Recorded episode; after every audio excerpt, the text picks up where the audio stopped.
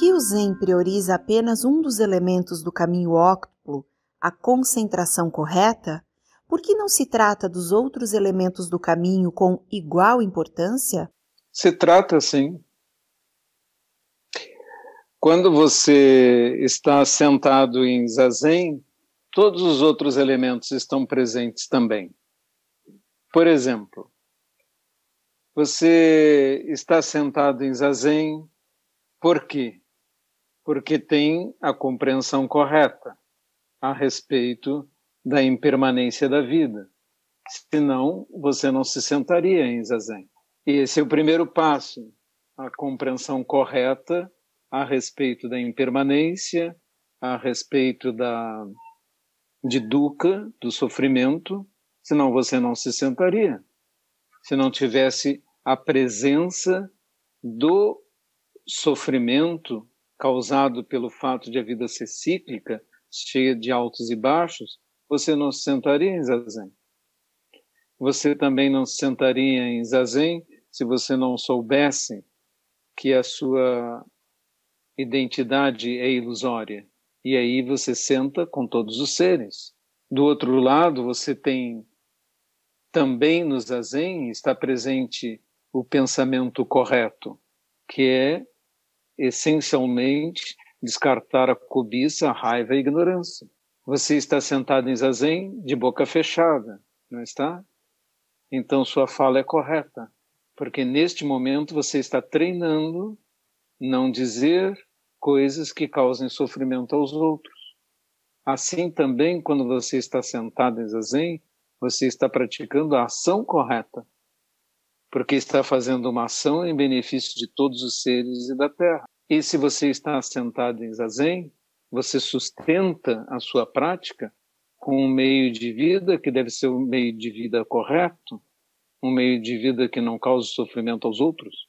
Você não pode estar roubando e sentar pacificamente em zazen, porque você vai se questionar a si mesmo e vai saber que seu meio de vida não é um meio de vida que permite uma prática tranquila. Tudo que advém das, de, um mal, de um mau meio de vida vai surgir nos seus zazen. Você também está fazendo o esforço correto, que é ter disciplina para sentar-se. Então você está faz, praticando o esforço correto e ele vai se estender ao resto da sua vida. Você está praticando a atenção correta que se pratica no zazen e assim você vai estar praticando a meditação correta, que é o conjunto de todas essas coisas. Portanto, os oito passos do caminho óctuplo já estão presentes. Ou então você não está fazendo bem zazen. O sansara é uma prisão. Não é melhor se dedicar para despertar e, após isso, trabalhar para libertar a todos os seres do sansara também? O sansara é prisão no sentido de que você está perambulando, está procurando a felicidade, não é? Se você mudar os seus olhos que veem o sansara para os olhos que veem o nirvana, você automaticamente vai mudar as suas ações. E assim você vai poder ser capaz de beneficiar os outros seres. Quando nós somos barqueiros, ou seja, atravessamos o rio da ignorância e levamos pessoas para o despertar, nós estamos fazendo o trabalho de abandonar o samsara e ir para o nirvana. Tudo isso está contido dentro desse trajeto, dentro desse trabalho.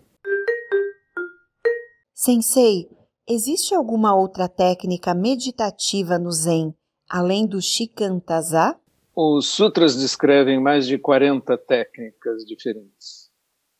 E elas poderão ser recomendadas a você pelo seu professor se você tiver uma dificuldade especial. Essas técnicas podem começar pelas coisas mais simples, como por exemplo, uma mente muito agitada, pedimos que sente e preste atenção na respiração ou conte as respirações.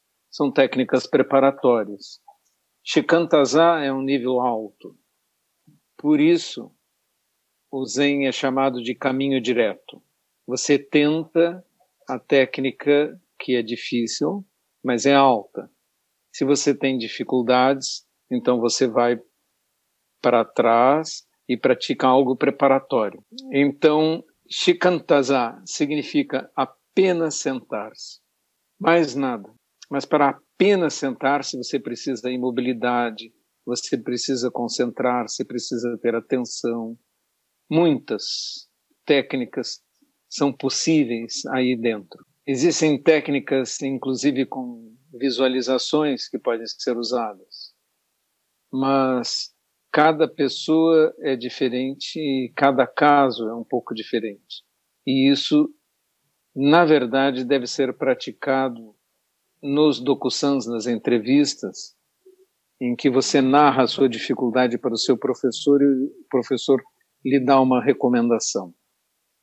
É esse o método no Zen. Como o budismo vê o fim do mundo? Com tranquilidade, né? O mundo vai acabar em algum momento.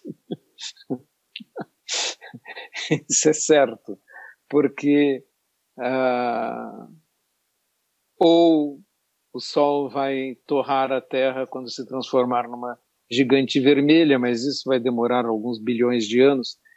Então não é uma inquietação para nós agora. Você vai morrer muito antes disso.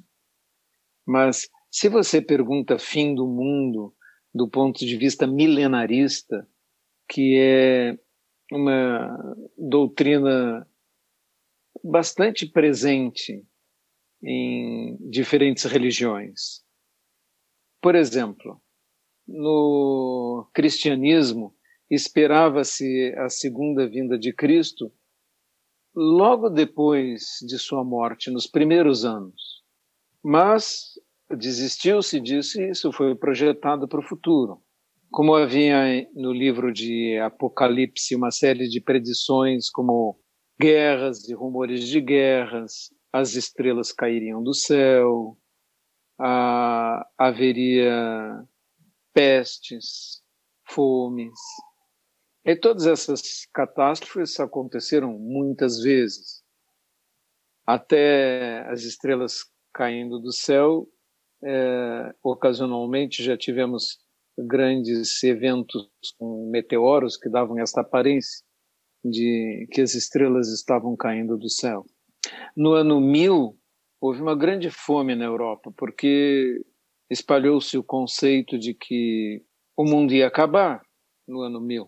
E assim sendo, muitos agricultores pararam de plantar, porque não valia a pena plantar, senão não haveria colheita, porque o mundo iria acabar.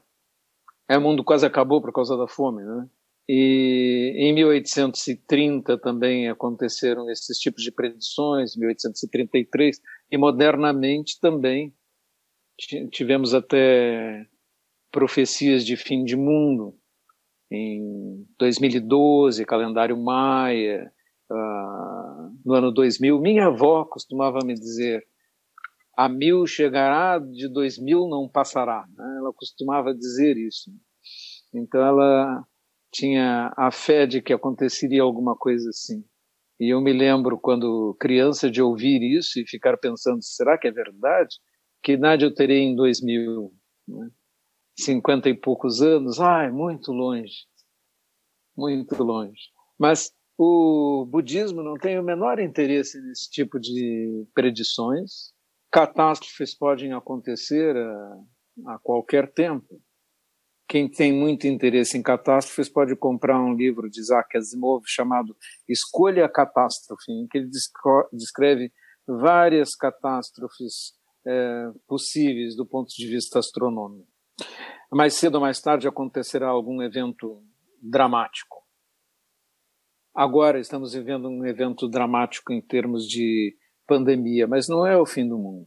Para ser o, o que seria do ponto de vista do cristianismo o fim do mundo, teria que ser um fim completo e os mortos teriam que ressuscitar das suas tumbas, que é o conceito é, expresso na Capela Sistina, naquela célebre pintura de Miguel Ângelo, que você vê atrás do altar. Então, ah, para o budismo, o que interessa é a mente do homem, os sofrimentos presentes, o que acontece agora, que catástrofes e fins sucedem e sucederão, é certo. Não sabemos quando, mas o que interessa para um budista é como você vive sua vida agora. E você está pronto para morrer? Afinal de contas, o tempo rapidamente transcorre e a oportunidade se perde. Foi isso que nós ouvimos ainda há pouco na recitação pela monja Sodô. Nós deveríamos praticar como se não soubéssemos o dia de amanhã, porque nós individualmente podemos morrer amanhã, mas estamos com uma mente própria, adequada, capaz de enfrentar os eventos da morte. Somos criadores de um karma tão bom que não temamos uma nova vida e que saibamos que ela vai ser propícia, auspiciosa, de qualidade, que você vai nascer num bom lugar, numa boa família que vai lhe educar, você tem inclinações para isso, tem karma para isso, tem marcas kármicas para isso, isso é que importa, isso é que interessa. Então, o fim do mundo é provavelmente remoto, mas se não for, ele também é o fim dessa sua vida. E o fim da sua vida, sim, nós sabemos, não demora tanto assim.